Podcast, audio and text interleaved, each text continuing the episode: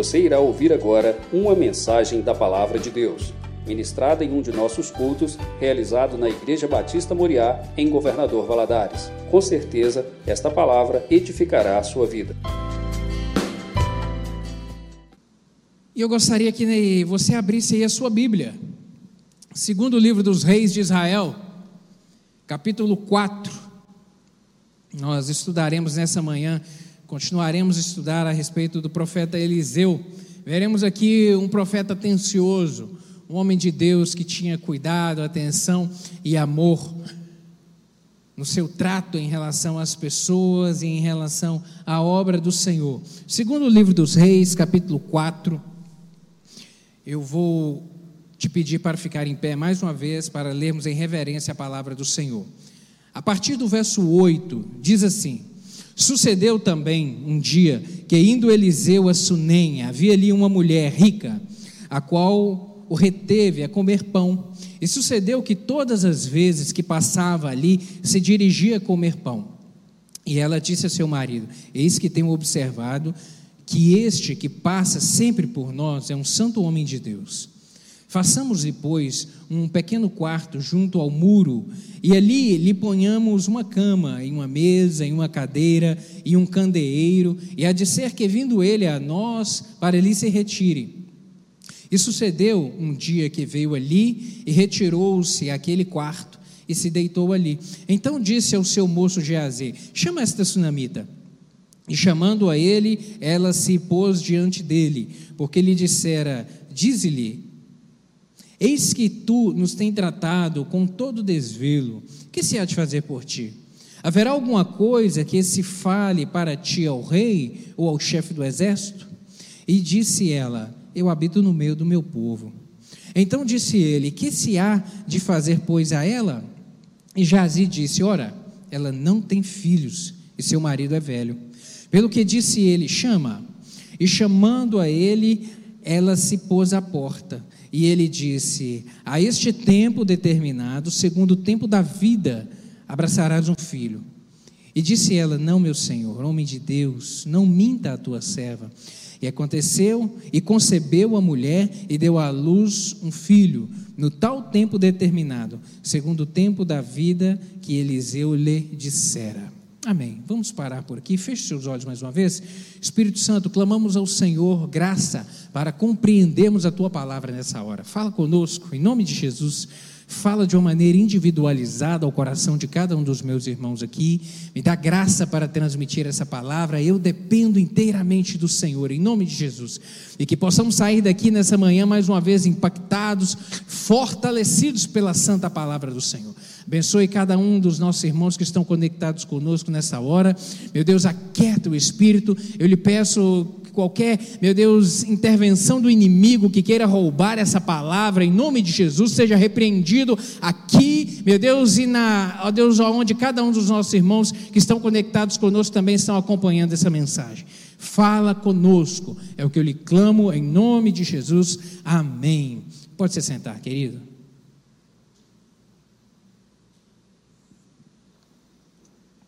O que Deus procura ao escolher alguém para uma determinada obra?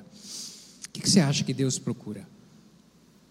Quando ele passa os olhos e ele tem algo a cumprir, e ele vai, vai levantar um obreiro, o que, que ele procura? Será que o Senhor procura habilidade e talento especial?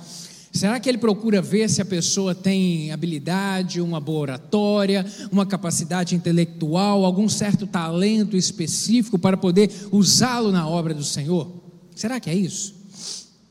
Quando nós voltamos os olhos para a, a, palavra do Senhor, para os personagens que Deus levantou ao longo da história e tem levantado ainda, nós vemos que não é assim. Não é assim. Não é isso que Deus procura. Na verdade, o que o Senhor procura são pessoas que tenham qualidades morais e caráter íntegro, integridade no caráter. É isso que Deus procura. É isso que Deus passa os olhos sobre a terra para encontrar homens e mulheres com esse perfil para poder usá-los na obra do Senhor. Lembra naquele evento, e, com, e por que, pastor, que o senhor está dizendo isso? Com base em quê? Com base na palavra do Senhor. Lembra daquele evento lá registrado no livro de Jó, capítulo 1? Aquele diálogo entre Deus e o diabo? O que, que Deus diz lá? Jó, capítulo 1, verso 8. Diz assim: Perguntou ainda o Senhor a Satanás: Observaste meu servo Jó? Porque ninguém há na terra semelhante a ele, homem íntegro, reto que se desvia do mal. Homem íntegro e reto e que se desvia do mal. São essas as virtudes que chamam a atenção de Deus. É isso que chama a atenção do Senhor. E quando olhamos para os personagens que ele usou lá no tempo da antiguidade, Moisés, Abraão, Josué, Davi, os profetas do Antigo Testamento, são homens que nós vemos isso neles.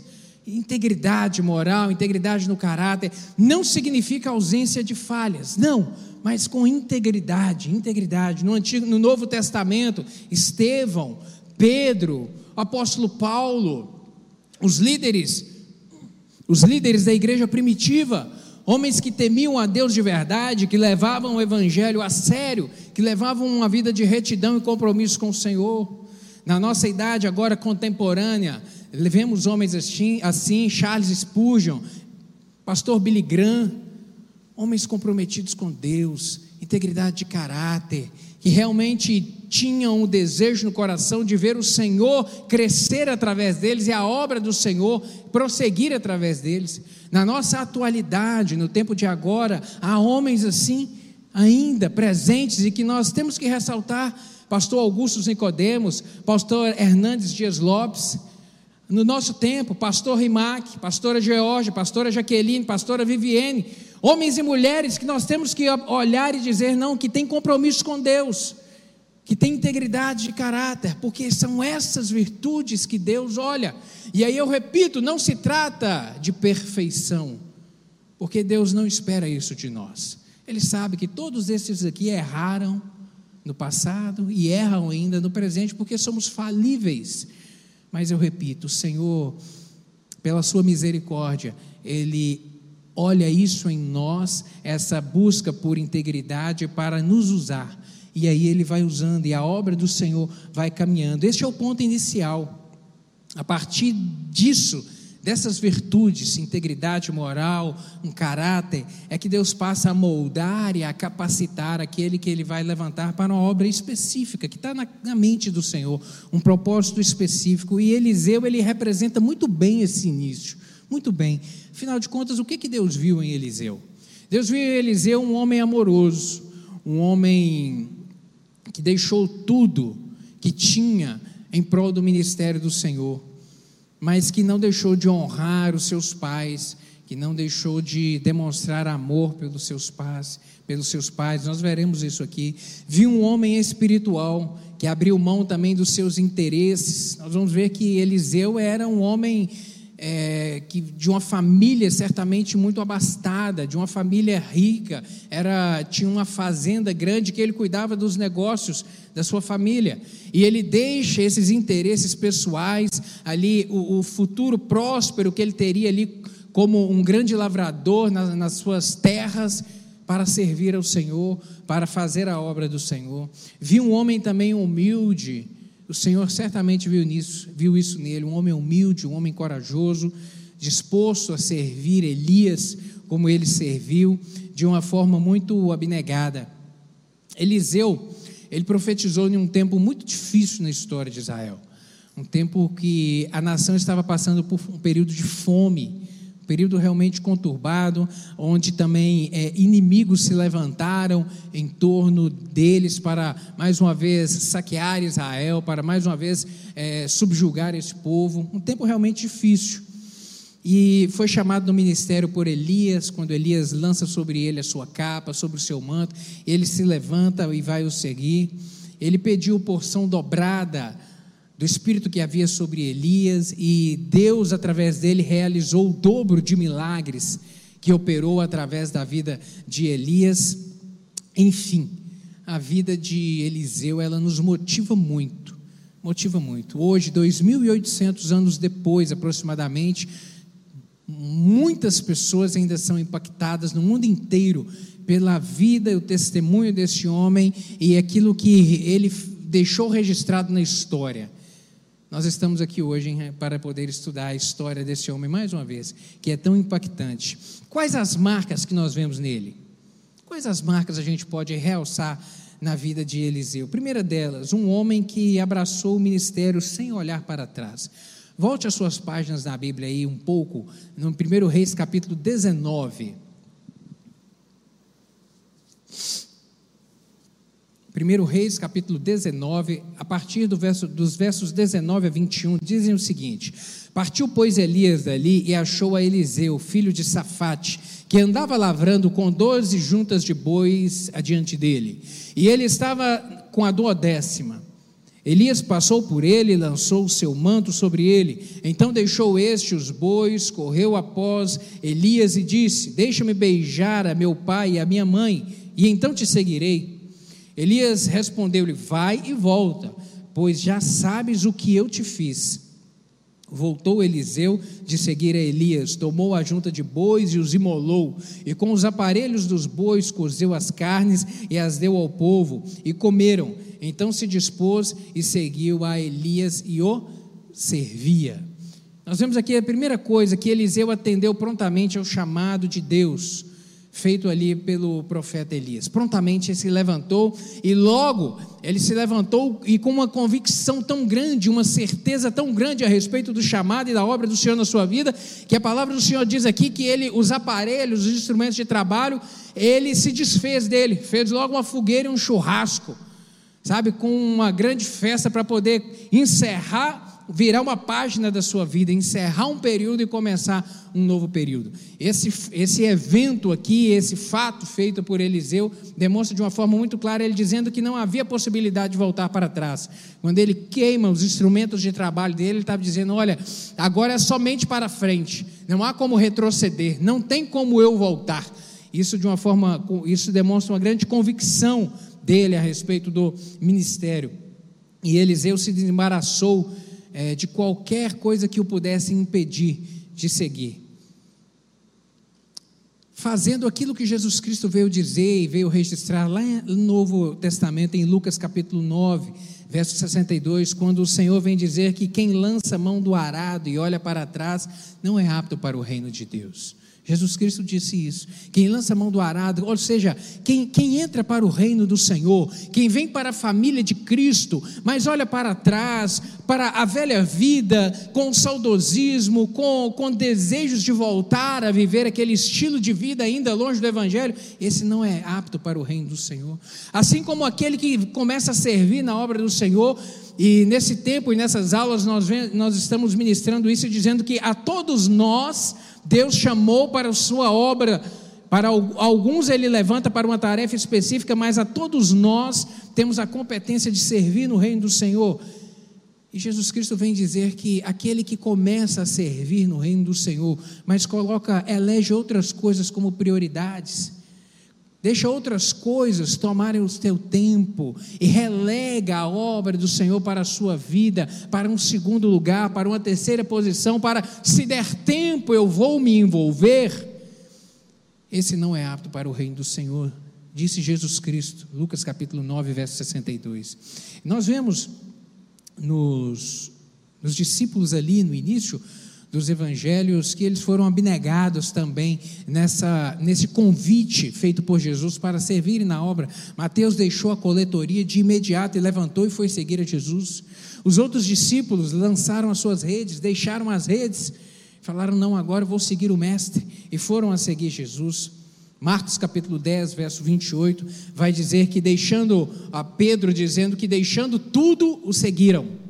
Deixando tudo decidiram seguir ao Senhor, ou seja, elegeram como prioridade na vida deles o ministério.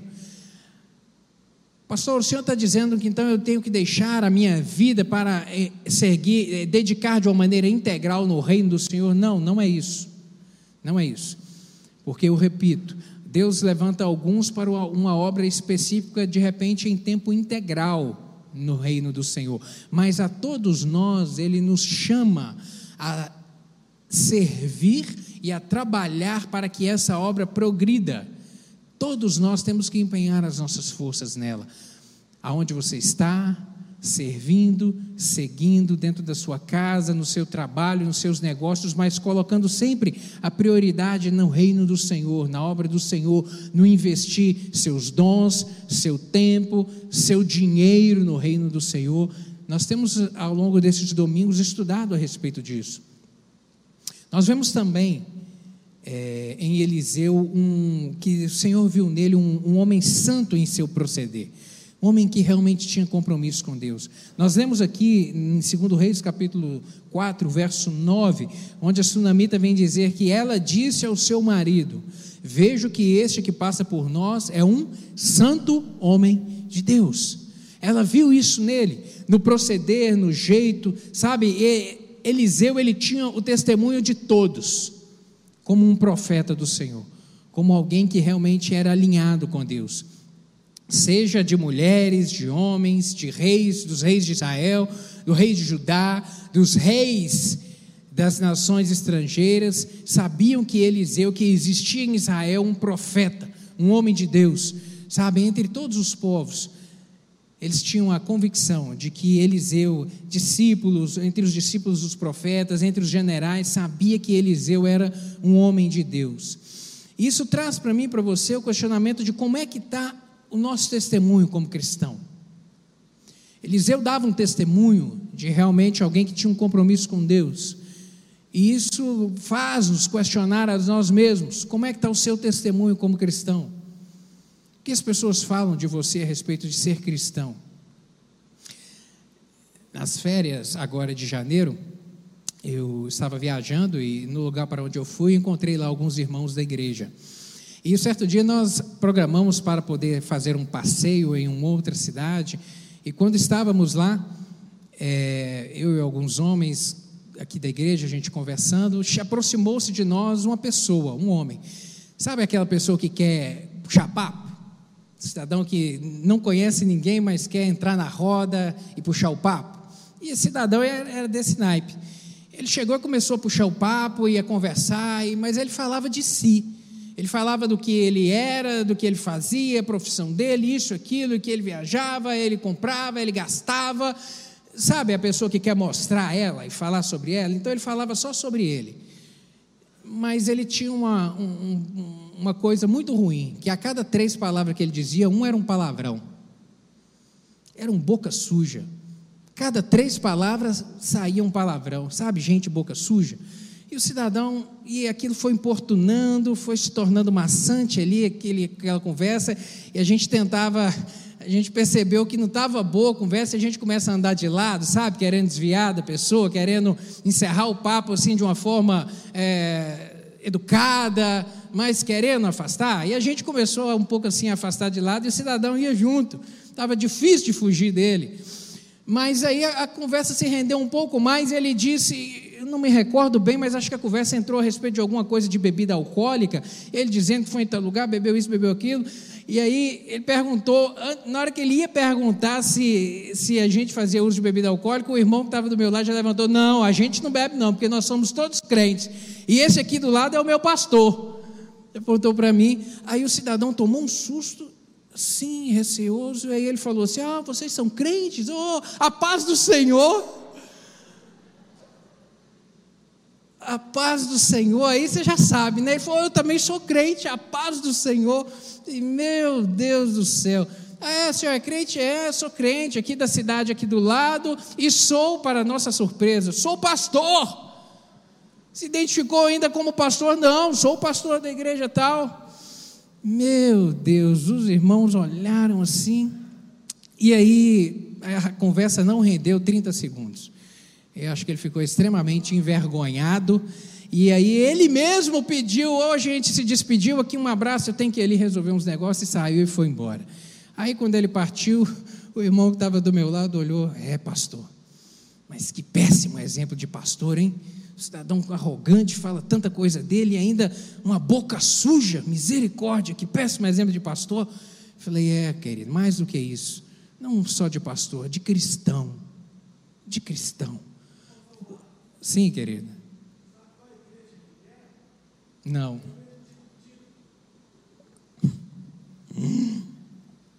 É triste.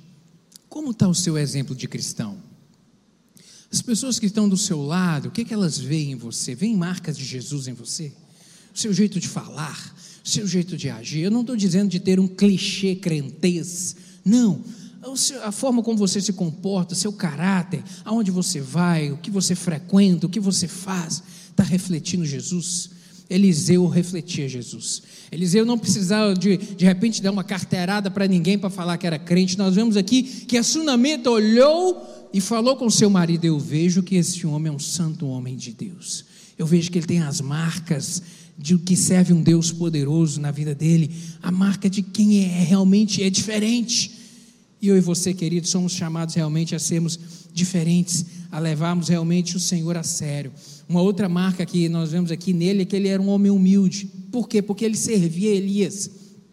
Durante muito tempo ele serviu Elias, ele deitava, a Bíblia fala lá em 2 Reis, capítulo 3, verso 11, a parte B, diz assim: que respondeu um dos servos de, do rei de Israel: Aqui está Eliseu, filho de Safate, que deitava água sobre as mãos de Elias, deitava água. A, versão, a Bíblia, na versão NVI, vai dizer que ele, ele servia, ele era um auxiliar de Elias.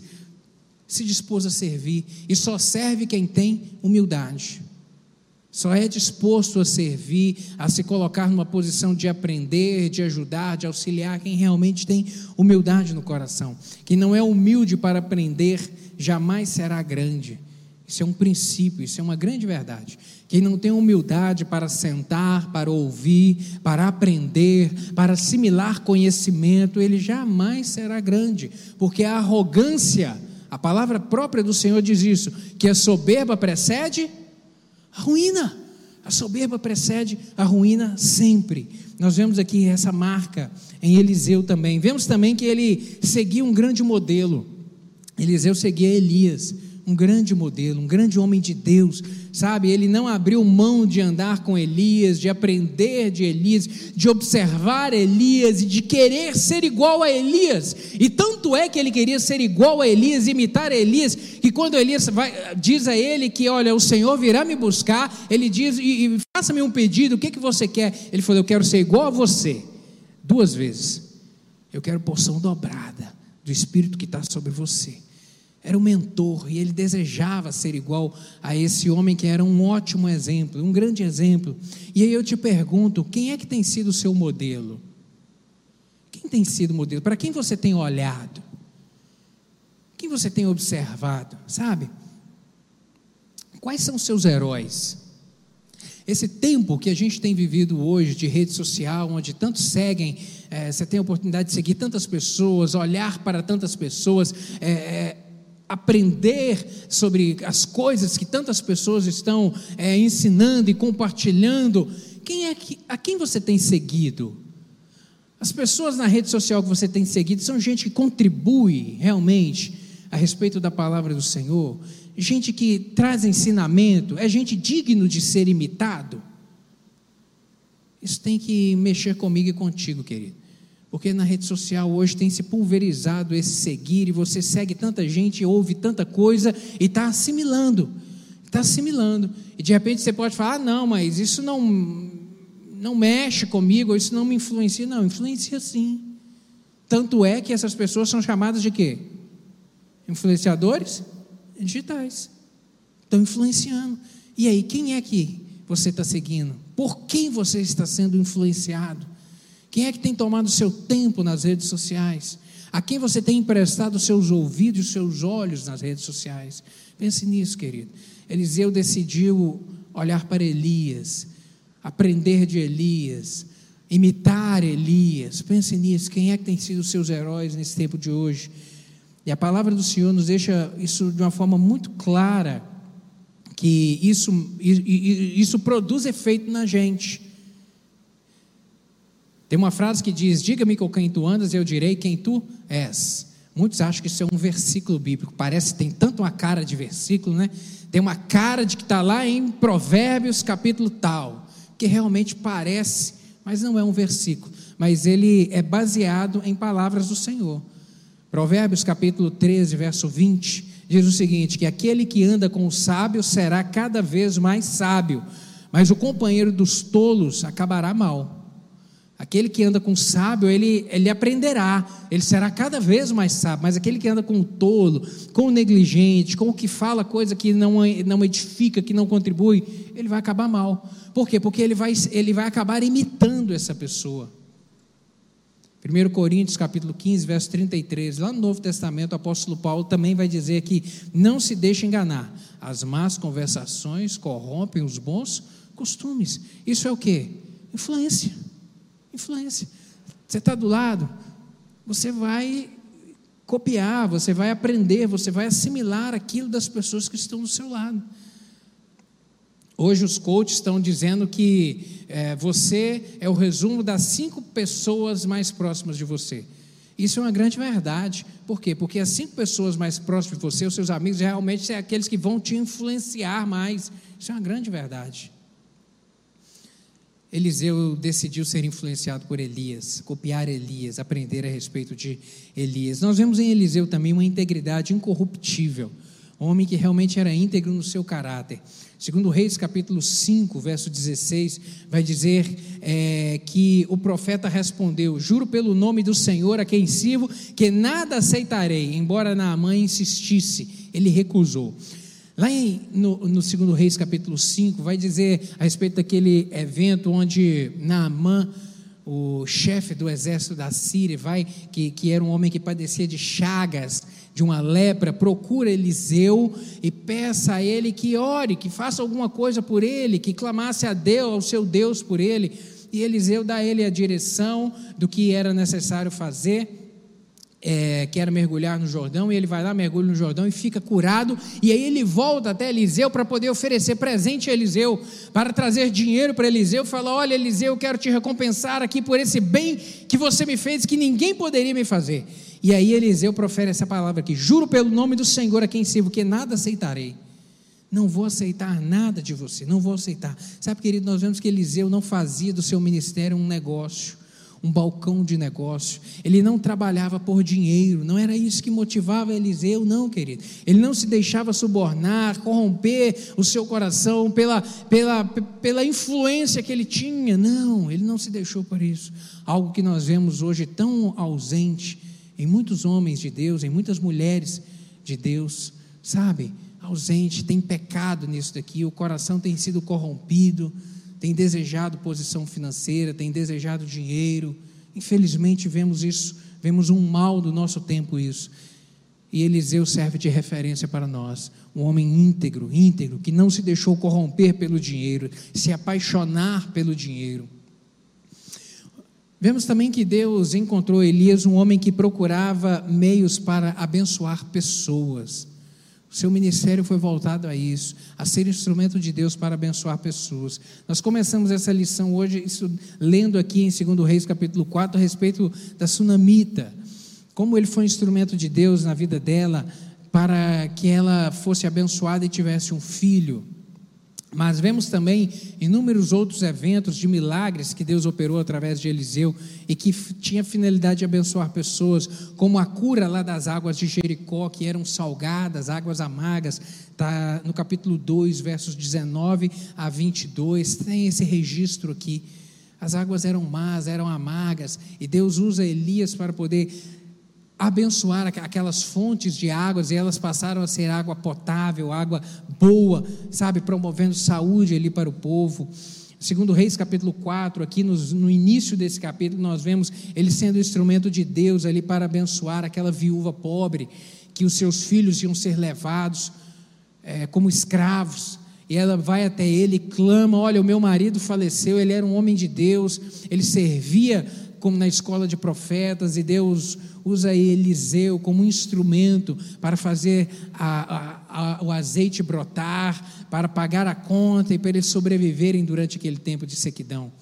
Abençoar a vida de outros. Vemos também na cura de Naamã, que eu já fiz referência aqui, sabe, um cuidado a um homem que era estrangeiro, mas foi instrumento de Deus para promover cura na vida daquele homem o evento da morte da panela, aqui nos versos 38 a 41 desse mesmo capítulo 4, onde na escola de profetas eles vão fazer um grande sopão e ali alguém joga uma erva, que era uma erva daninha, dentro da panela. Não poderiam comer aquele alimento. E Eliseu também é usado ali como um instrumento de Deus para resolver aquele problema, para fazer cessar aquele veneno que existia ali, aquela morte na panela. Eliseu foi usado também como líder lá na escola de profetas, num tempo de sequidão e também esterilidade espiritual em Israel. Ele estava ali plantando a semente na vida de outros que Deus estava levantando para trazer a palavra da verdade à nação, ao povo naquele momento.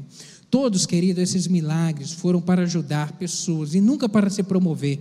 Não vemos em momento algum Eli, Eliseu arrebanhando as pessoas em volta de si, subindo num palanque, querendo chamar a atenção, mesmo para ser instrumento de Deus na vida das pessoas, mas usar isso em prol da sua honra, da sua fama, para que o seu nome corresse. Não, não vemos isso nesse homem.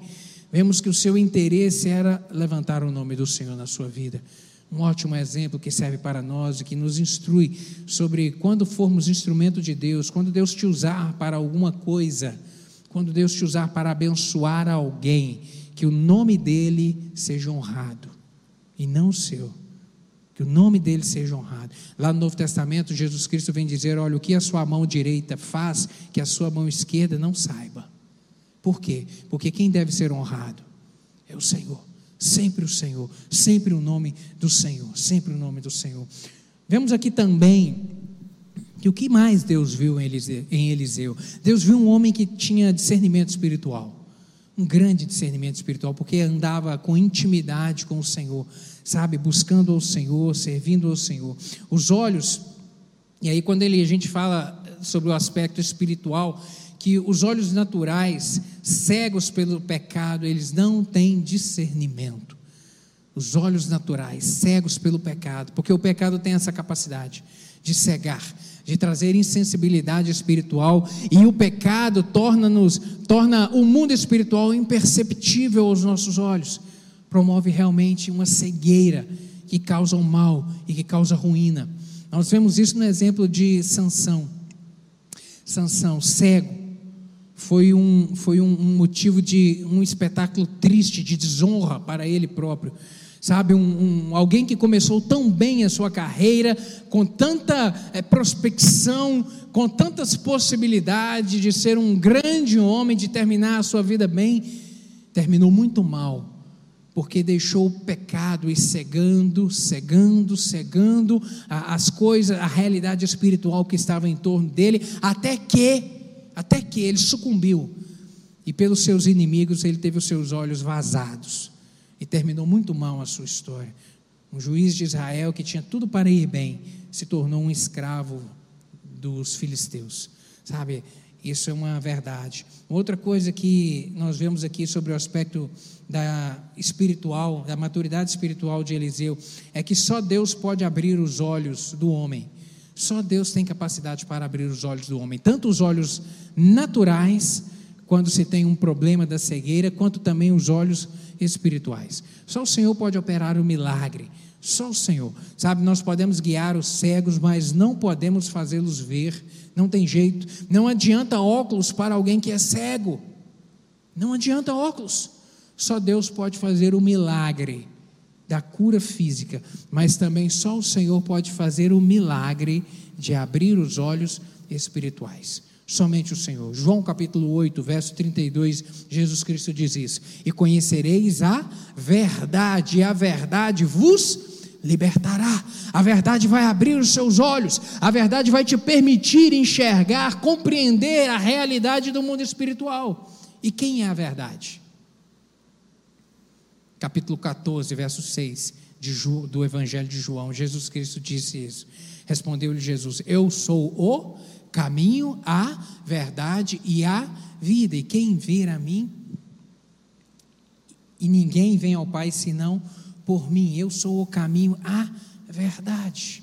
A verdade é Ele, a mais pura verdade, aquela que nos traz a, a, a percepção do pecado, da necessidade do arrependimento, da necessidade de mudança de vida, sabe? E da nova vida que ele tem para todo aquele lavado e remido no sangue do Cordeiro. Glória a Deus por isso. Podemos pedir para que o Senhor abra, abra, abra os olhos das pessoas, isso nós podemos orar.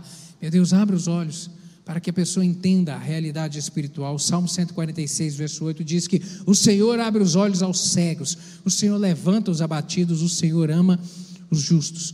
Mais uma vez, o Senhor abre os olhos aos cegos, não somente daquele que tem a deficiência visual, mas o Senhor é que abre os olhos para que a pessoa enxergue o estado de pecado que ela está. E por vezes nós devemos orar assim, quando você está orando por salvação para alguém da sua casa, da sua família, peça isso Fala, meu Deus, abre os olhos dessa pessoa. Deus, abre os olhos para que ela enxergue Jesus. Abre os olhos para que ela veja o caminho da perdição por onde ela está indo, que ela está traçando. Meu Deus, abre os olhos. Devemos orar nesse sentido sempre. A palavra do Senhor estava com Eliseu. Ele trazia consigo o conhecimento da palavra da verdade. Capítulo 3, verso 12, aqui de 2 Reis nós vemos isso. E nós vemos aqui no capítulo 4, no capítulo 4, verso 17, o verso que nós lemos, que ele, a sensibilidade espiritual dele com o Senhor, permitiu ele compreender a aflição dessa mulher sunamita, a aflição dela que não tinha filhos, e que a ausência, a, a infertilidade ou a esterilidade, nesse momento aqui na cultura é, de Israel, era algo muito ruim, muito ruim para a mulher sabe? E ele percebeu isso. A esterilidade era motivo de vergonha, e ele percebeu isso na vida dela e percebeu que ela precisava de um milagre, precisava de fazer algo, não, não, não ficou inerte em razão disso. Vemos também que ele era um homem que, que discerniu a necessidade de Amã se humilhar. Naamã se humilhar. Naquele evento que eu já fiz referência aqui, que Naamã, chefe do exército da Síria, é, um homem que tinha uma lepra o procura para que ele orasse por ele. Nós vemos que Eliseu percebeu que Naamã precisava também de ser trabalhado, precisava de uma cura, tanto no seu corpo quanto também nas suas emoções, para que ele fosse despido do orgulho que ele tinha, porque ele achou que na sua comitiva e na grande postura que ele tinha, ele, ele, seria recebido por Eliseu, Eliseu levantaria as mãos sobre a vida dele oraria a Deus, e Eliseu não faz nada disso.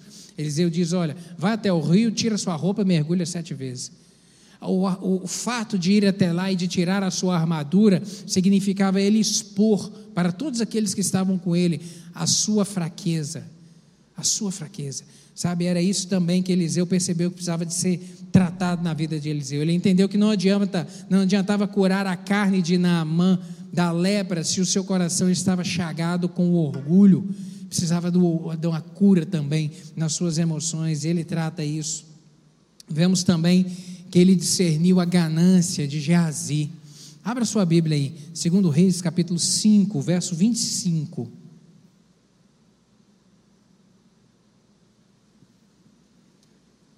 dentro desse mesmo contexto aqui, desse mesmo fato é, envolvendo Naamã, essa cura, eu, eu disse que Naamã vem até Eliseu, oferece dinheiro, ele recusa, ele fala: Não, o, o, comigo não tem negócio, o que eu fiz por você foi ser instrumento de Deus para te abençoar. E aí ele despede Naamã, Naamã vai embora, aí acontece que Geazi, que era o servo de, de Eliseu, desses, ele, ele se vê atraído pelo dinheiro, e ele vai atrás de Naamã, para poder pedir a Naamã, procura Naamã e fala: Naamã, Eliseu não quis, mas eu quero. E aí ele recebe a recompensa e ele volta para casa. E aí, quando ele chega dentro, da, dentro de casa e encontra Eliseu, verso 25: Ele, porém, entrou e se pôs diante do Senhor e perguntou-lhe Eliseu: De onde vens, Geazi? Respondeu ele: Teu servo não foi a parte alguma. Olha a mentira. Teu servo não foi a parte alguma. Porém, ele lhe disse: Porventura não fui contigo em espírito quando aquele homem voltou do seu carro a encontrar-te? Era isto ocasião para tomares prata e para tomares vestes, olivais e vinhas, ovelhas e bois, servos e servas?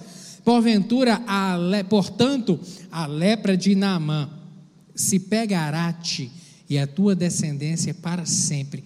Então saiu de diante dele leproso, branco como a neve.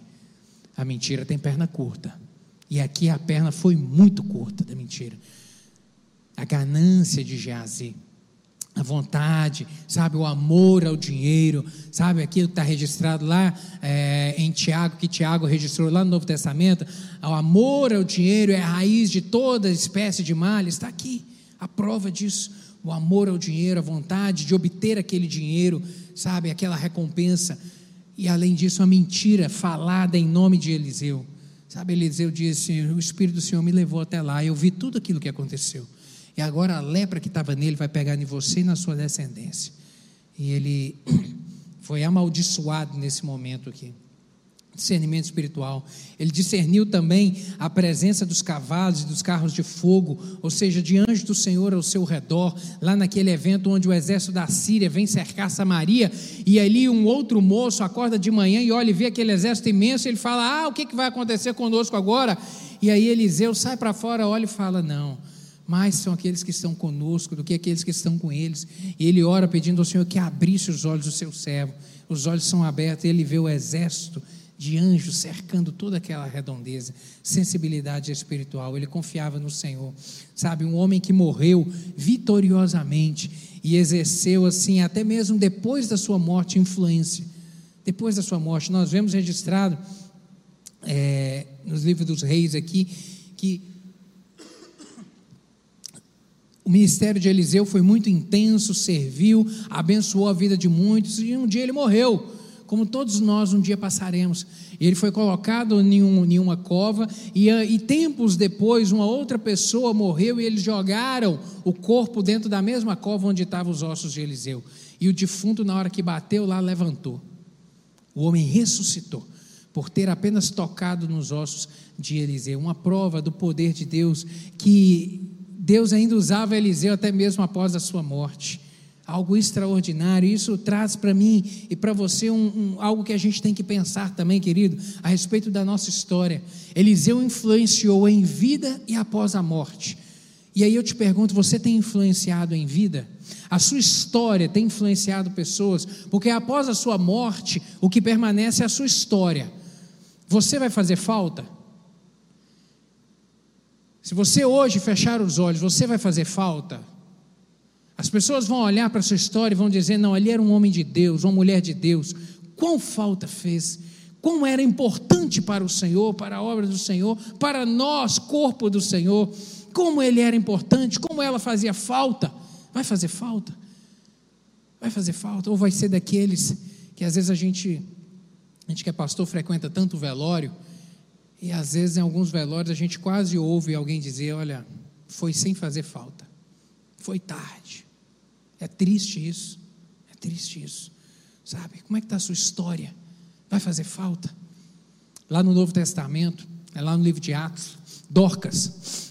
Dorcas era uma mulher que influenciou tanto o, o seu povo, a igreja onde ela estava, sabe? Ela, ela abençoou tantas pessoas, ela influenciou tantas pessoas que no dia que ela morreu, as pessoas, em vez de enterrarem ela, não. Os irmãos foram atrás, saíram a caminhar atrás de Pedro para que orasse por ela. E Pedro veio e orou, essa mulher ressuscitou. Ela fazia falta. As pessoas da igreja falaram: não, a gente não pode ficar sem docas. E ela era só uma costureira. Mas, como costureira, influenciou tanta sociedade, influenciou tantas pessoas, honrou tanto a Deus foi tão instrumento de Deus para tocar a vida das pessoas que as pessoas falaram: não tem jeito de ficar sem docas. A gente precisa buscar alguém para orar por ela. E Pedro foi um instrumento de Deus para operar esse milagre, ressuscitar ela. Sabe, querido, como é que tem sido a sua história? Quem ouvir a sua história vai reviver. A sua história, depois que você for daqui, vai ser uma história que vai promover vida ou que vai promover morte nas pessoas.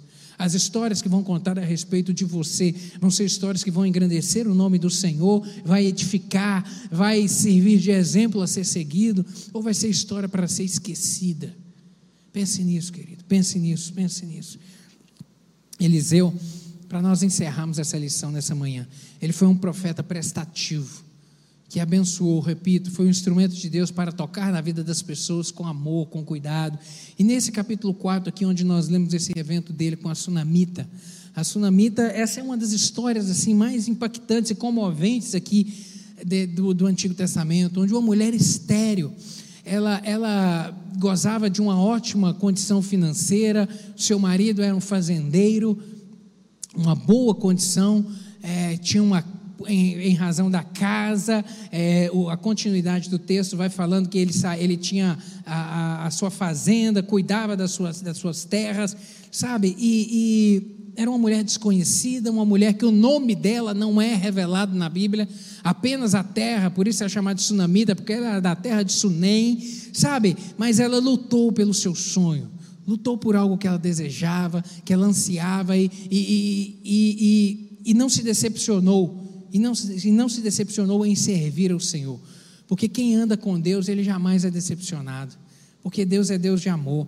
Essa história aconteceu mais ou menos 800 anos antes de Jesus Cristo, sabe? Eliseu, no seu ministério, ele morava em Samaria, mas ele, ele ia de vez em quando até o Monte Carmelo, um retiro espiritual, onde ele ia para orar. E, e Samaria estava distante do Carmelo cerca de 52 quilômetros para andar 52 quilômetros a pé ou de repente no lombo de camelos era algo muito desgastante nesse tempo, muito desgastante. E ele passava por Sunem e sempre ele de repente chegava ali no final do dia e, e, e dormia e pernoitava em Sunem, permanecia em Sunem para prosseguir a caminhada. E o texto que nós lemos diz que essa mulher percebeu esse homem e ofereceu comida um dia, na próxima vez ofereceu água, ofereceu alimento e foi se relacionando com ele, com, com o profeta, com o seu servo, sendo instrumento de Deus na vida deles e até que ela fala para o seu marido: Olha, eu percebo que esse homem, esse homem é de Deus. Vamos fazer um quarto, um quartinho para ele. E eles constroem um quarto no segundo andar da casa. Vamos fazer um quarto para esse homem. Vamos ser bênçãos na vida dele. Vamos ser bênçãos na vida dele. Essa mulher ela, ela observava o profeta. E é interessante que ela enxergou nele algo que de repente a cidade inteira deveria ter visto, mas não viu. Foram desatentos. Aqui no verso 9 vai dizer: Vejo que este que passa por nós é um homem de Deus, é um santo homem de Deus. A mulher foi bênção, né? Essa mulher foi bênção para sua casa, para sua família sensibilidade. Às vezes a mulher, Deus dota a mulher de uma sensibilidade que às vezes o homem não tem. A mulher consegue ter um olhar para umas coisas que o homem não tem. Deus dotou as mulheres disso. Deus dotou. Que bênção isso, que bênção. Tem uma esposa que consegue observar os detalhes. E essa mulher viu esse detalhe. E a Bíblia fala que a mulher sábia edifica a sua casa. E isso é uma grande verdade. Assim também como a tola com as próprias mãos a destrói tem tudo para poder ir bem, mas a tola faz meleca. Mas a mulher que é sábia, ela edifica. E nós vemos aqui nessa tsunami uma mulher sábia, que ela percebeu isso. Falou: não, vamos manter esse homem por perto, vamos tratar ele bem, vamos tratar ele bem. Ela se torna aqui, ela começa a desenvolver hospitalidade. Nós vemos isso na vida dela, começa a receber, receber bem, e a atitude de ajudar o profeta e, e, e Geazi refletir o seu zelo e o seu amor também por Deus. Ela falou: esse é um homem de Deus. Então eu vou tratar bem esse homem de Deus. Isso revela o amor e o temor que ela tinha a Deus. Um amor, um cuidado. Ela começa a tratar bem ali com boa hospitalidade, uma atitude de amor a Deus refletida através do trato ali no profeta. Ela se dispôs a, com, com o seu serviço, honrar a Deus, ser um instrumento na vida deste homem. Colocou os seus bens a serviço do reino do Senhor. Olha só. Essa mulher colocou os seus bens, a sua casa, a sua posição financeira, a condição que ela tinha de hospedar em prol do reino do Senhor. Isso ensina para mim e para você que nós, nós temos que desenvolver o hábito de generosidade, a abençoar a vida das pessoas, sermos instrumentos para abençoar o reino do Senhor e a vida das pessoas. E Eliseu, vendo essa dedicação, pergunta: há algo que eu posso fazer por você? Ela fala: Olha, não tem nada que você pode fazer por mim. Eu, eu posso falar ao rei ou ao chefe do exército alguma coisa a seu favor. Você precisa de alguma coisa? Ela fala: Não, eu não preciso de nada. Eu estou bem, eu tenho um marido, eu tenho uma casa, eu tenho uma boa condição financeira. Não, eu não preciso, não preciso de nada disso. Mas Geazi falou: Olha, Eliseu, eu estou vendo que essa mulher não tem filho. Não tem filho.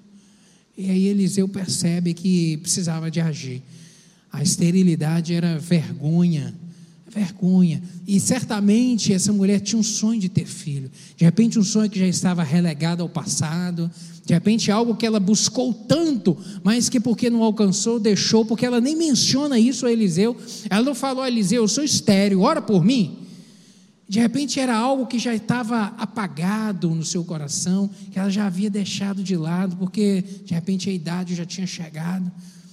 Procurou a forma de resolver, mas não tinha como resolver. E ela nem menciona isso, mas Geazi fala, ela, é ela não tem filho, não. E aí Eliseu chama ela e fala: Olha, ano que vem, ou daqui o tempo da vida, você vai ter um menino. O menino vai estar nos seus braços. E ela fala: Não, mas como assim? Não tem jeito. Com como? Não tem jeito. Eu já esperei tanto, já sonhei tanto, já desejei tanto, mas não aconteceu. Sabe, ela demonstra até aqui uma pequena fé. Mas o milagre, a promessa, a promessa Deus cumpre. A promessa chegou, a promessa foi revelada, o filho da promessa chegou, o filho da promessa chegou e o menino nasceu. Sabe, um menino nasceu. Deus, Deus, Deus contemplava a generosidade do coração dessa mulher. E Deus a abençoou em razão da sua hospitalidade, da sua dedicação em servir ao reino do Senhor. Querido, a palavra do Senhor ela nos ensina e ela nos mostra que tudo aquilo que nós semeamos, nós colhemos. A semente dessa sunamita foi uma boa semente. Foi uma semente abençoada, ela semeou do jeito certo, semeou no reino do Senhor, semeou na vida do homem de Deus. E Gálatas capítulo 6, verso 7 vai dizer isso para nós: Não vos enganeis, tudo de Deus não se zomba, pois tudo aquilo que o homem plantar, isso ele vai colher. Isso ele vai colher, tudo aquilo que ele semear é aquilo que ele vai ceifar. Quais são as suas sementes, querido? Você tem semeado coisa boa na vida das pessoas? Você tem semeado Deus na vida das pessoas? Você tem semeado ajuda? Você tem semeado generosidade? Você tem semeado mão estendida? Você tem semeado um abraço, uma palavra do Senhor? Você tem semeado encorajamento? Você tem semeado seus recursos no reino do Senhor para que a obra do Senhor avance? O que, que você tem semeado, querido? O que, que você tem semeado? Aquilo que você semear é aquilo que você vai colher. É aquilo que você vai colher, sem dúvida alguma essa atitude de amor aqui para com o homem de Deus gerou a promessa e a promessa foi materializada na vida do menino que, é, que veio aos seus braços, veio aos seus braços. Mas nós vemos aqui, eu não li, mas a continuidade a partir do verso 18 desse capítulo 4 vai mostrar para a gente que o dia da adversidade chega para todo mundo e chegou na casa dessa mulher. Essa mulher tinha a bênção do filho, o milagre, a promessa, aquilo que ela tanto sonhou ela teve, estava nos braços, mas um dia esse menino adoeceu e morreu. Morreu de repente. De repente fechou seus olhos.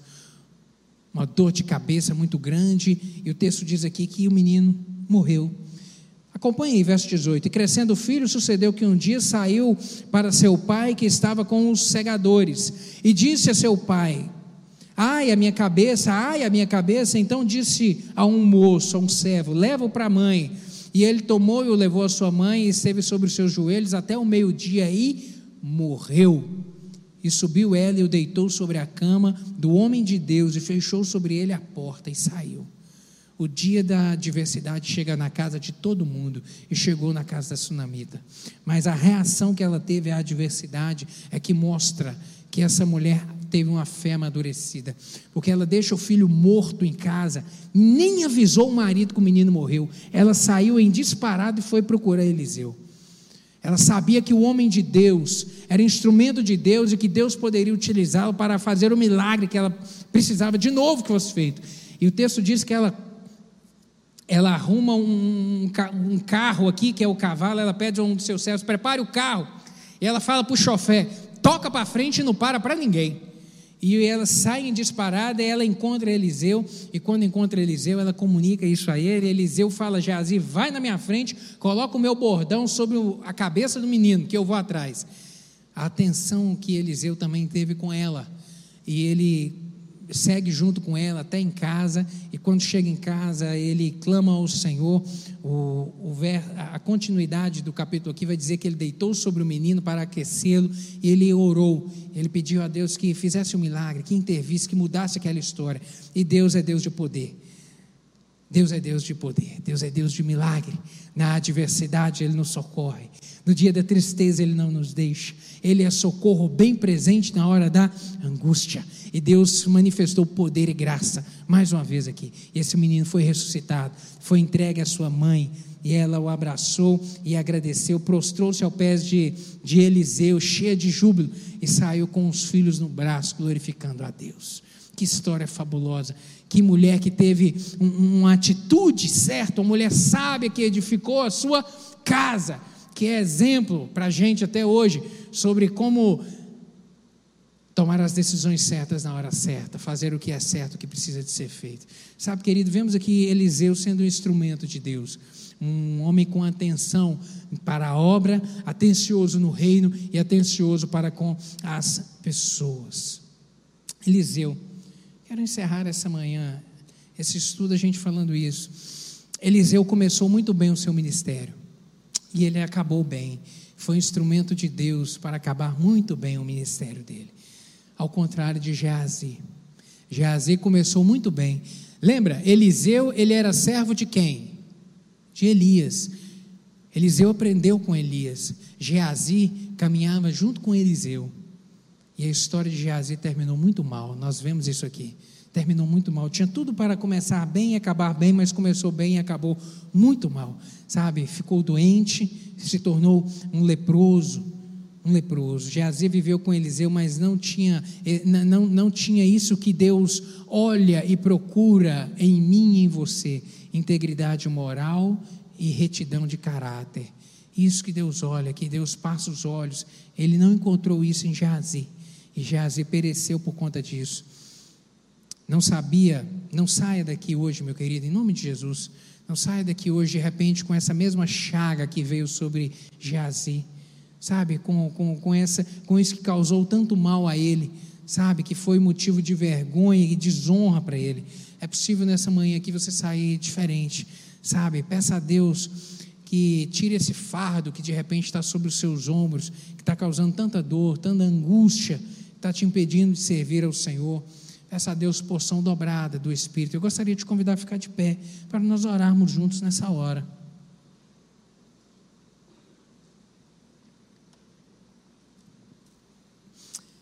Tenho certeza que você quer viver uma vida vitoriosa.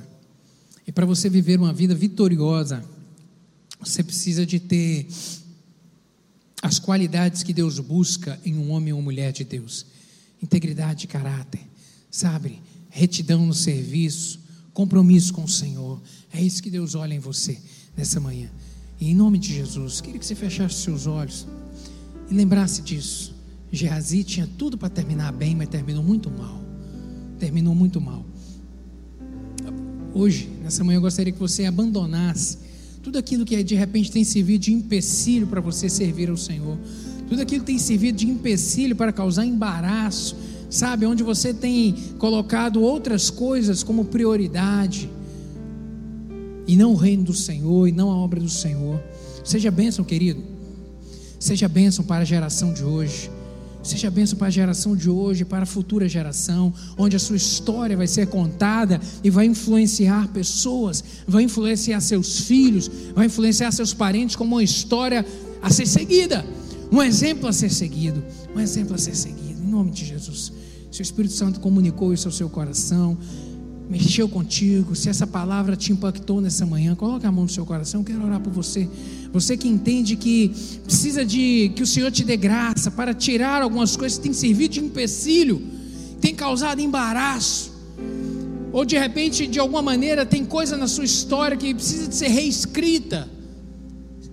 Em nome de Jesus, poder no nome do Senhor para escrever uma história nova nessa manhã um exemplo a ser seguido, que as pessoas olhem para você e sintam falta de você, sintam falta, sintam falta, querem estar perto, porque você tem uma palavra boa, você influencia bem, a sua presença transmite paz, a sua presença edifica, constrói, abençoa, não por aquilo que você tem, mas por aquilo que você é, pelo aquilo que você é, você faz falta, Pai. Obrigado pela tua palavra. Obrigado por esse exemplo que nós vemos na vida de Eliseu. Um homem de Deus, um homem de Deus, um homem que teve compromisso com o Senhor, um homem que honrou o Senhor, meu Deus, e que hoje, 2.800 anos depois, nos influencia, meu Deus, em nome de Jesus, nessa manhã, meu Pai, vidas aqui foram tocadas a respeito de, ó Deus, ter um compromisso com o Senhor, meu Deus, de subir um degrau a mais no compromisso com o Senhor, meu Deus, de construir uma história que edifique o nome do Senhor, que honre o nome do Senhor e que seja exemplo na vida de outros para tocarem na sua geração e nas que ainda virão. Em nome de Jesus, o Senhor conhece na vida de cada um aqui, meu Deus, as decisões que estão sendo tomadas a respeito do que precisa de ser mudado. A palavra do Senhor nos desafia sempre a mudar. Meu Deus, eu lhe peço que o Senhor dê graça a cada um dos meus irmãos aqui. Toca, meu Deus, fortalece em nome de Jesus. E essas decisões sejam sinceras, reais, meu Deus, e se, e se manifestem em atos, em atitudes, meu Deus, de mudança em nome de Jesus.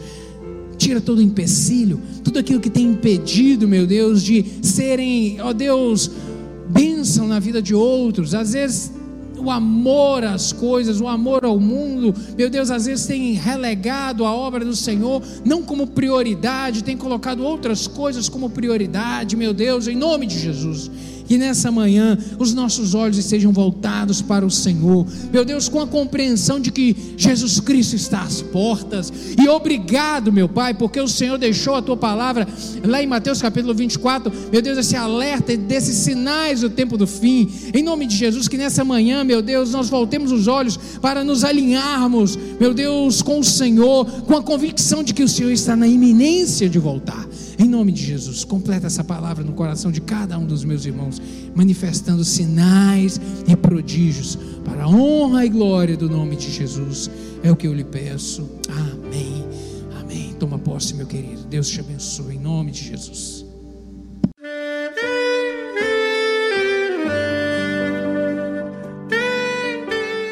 Querido amigo, Deus se interessa por você. Ele conhece as circunstâncias atuais da sua vida não hesite em buscá-lo. Em Jeremias 33, versículo 3, ele nos diz: Clama a mim e responder-te-ei, e anunciar-te-ei coisas grandes e ocultas que não sabes. Esperamos que a mensagem ouvida tenha falado ao seu coração e que você e sua família sejam abençoados pelo Senhor Jesus.